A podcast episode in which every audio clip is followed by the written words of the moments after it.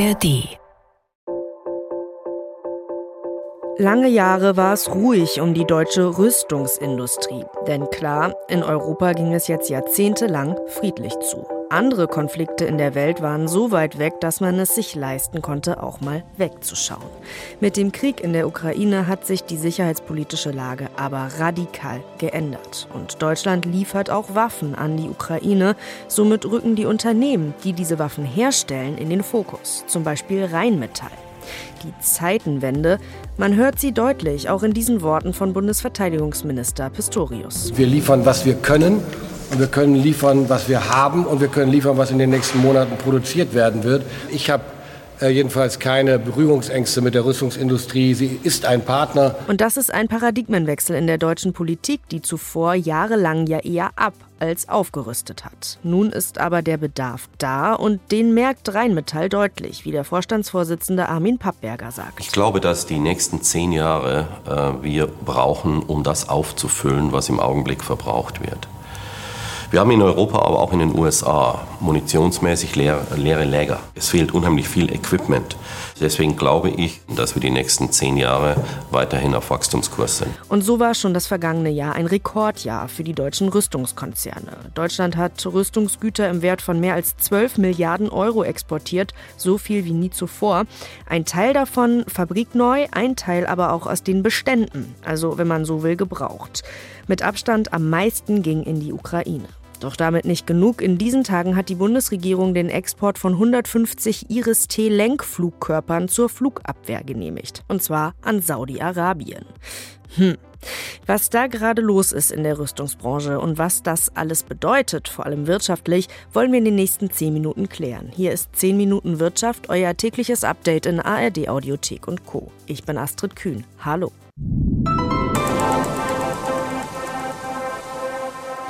Und an meiner Seite ist mein Kollege Alex Drost. Hi Alex. Hallo Astrid. Also, die Anlässe sind natürlich nicht so schön, aber erlebt die deutsche Rüstungsindustrie gerade eine Renaissance?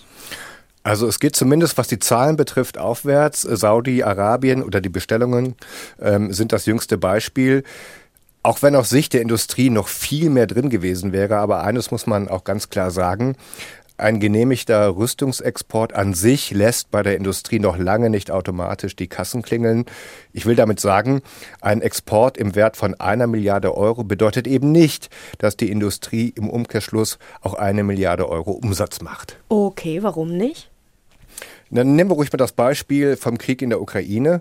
Ähm, wenn Deutschland den Export von beispielsweise 20 Kampfpanzern im Wert von mehreren Millionen Euro an Kiew erlaubt, können diese Panzer ja zum Beispiel auch aus Bundeswehrbeständen kommen. Ist ja auch so passiert. Wenn dann aber nicht auch gleich 20 neue Panzer nachbestellt werden, dann geht die Industrie eben leer aus.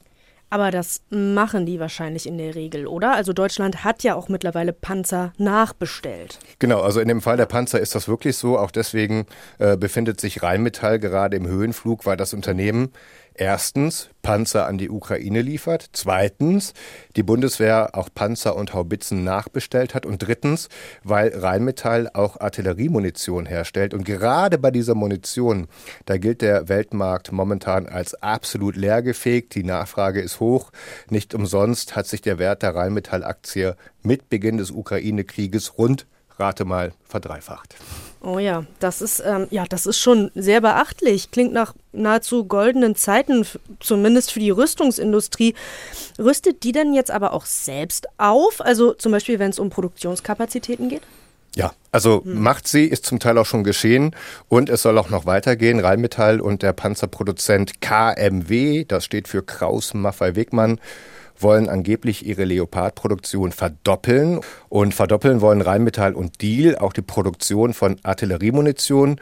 Und Deal will sogar die Zahl der Flugabwehrsysteme Iris-T äh, verdreifachen. Diese Vorhaben sind alles direkte Folgen des Krieges in der Ukraine, denn das Land soll ja weiter beliefert werden, so will es die Politik. Und außerdem sollen und wollen ähm, die NATO-Mitgliedstaaten äh, auch ihre Bestände neu befüllen, weil ja viele westliche Staaten schon jede Menge Material an die Ukraine abgegeben haben und das hat auf der anderen Seite natürlich für Lücken im Bestand gesorgt. Okay.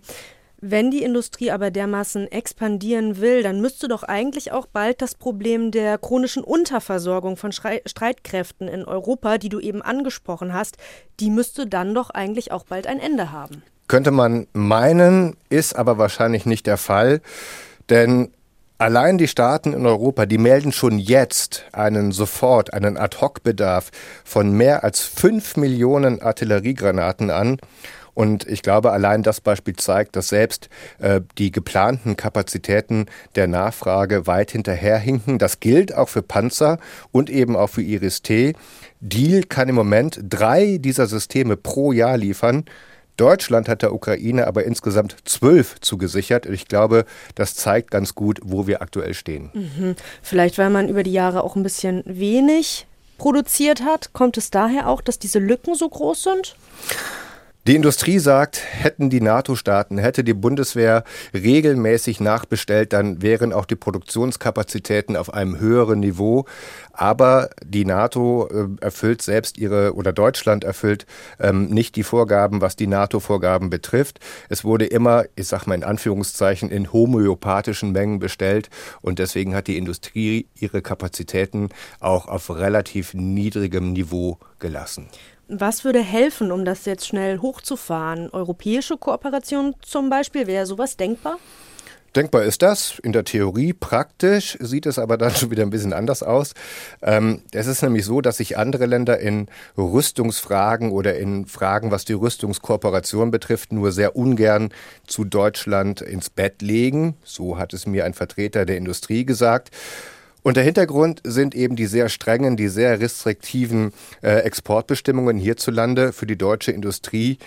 Ähm, liegt in diesen Bestimmungen auch ein Grund dafür, weshalb Polen zum Beispiel sage und schreibe 1000 Panzer in Südkorea bestellt haben dürfte. Und Saudi-Arabien hätte sicherlich gerne neben Iris-T auch vom britischen Hersteller BAE Systems Eurofighter gekauft. Das aber untersagt Deutschland bislang.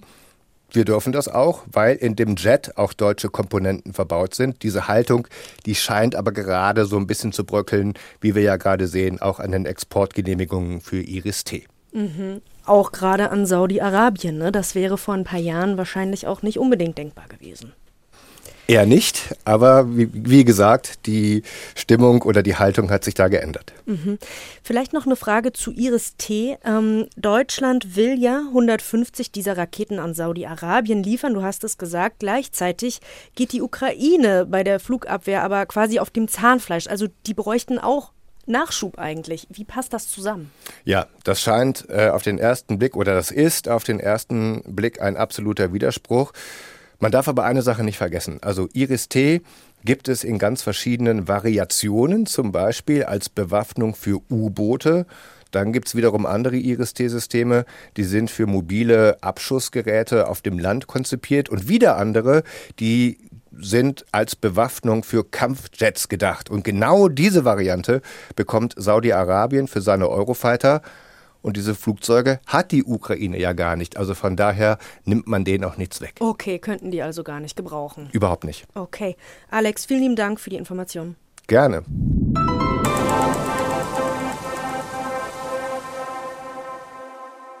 Tja, Alex hat es gesagt, da wandelt sich gerade was. Haltungen bröckeln oder ändern sich, wie die zu der Frage, ob man einem Land wie Saudi-Arabien, das seit Jahren in den Jemenkrieg verwickelt ist und zudem autokratisch regiert wird, Waffen liefern sollte. Robert Habeck ist gerade in Saudi-Arabien und hat sich in Zusammenhang mit der Iris-T-Lieferung so geäußert. Wir schauen bei allen Entscheidungen, die wir machen, auf zwei Dinge. Erst einmal, ob andere Partner, vor allem die Ukraine, nicht einen notwendigeren Bedarf haben und zweitens, ob diese Waffen in einer komplizierter gewordenen Welt, es gibt ja nun mal diese kriegerischen Konflikte, so eingesetzt werden, dass sie zum Schutz, zur Deeskalation bzw. zur Stabilität beitragen können. Ich sage es euch ganz ehrlich, bei mir bleibt da ein mulmiges Gefühl, aber die Sache mit der unsicherer gewordenen Welt, ja, ich fürchte, die kann man nicht bestreiten.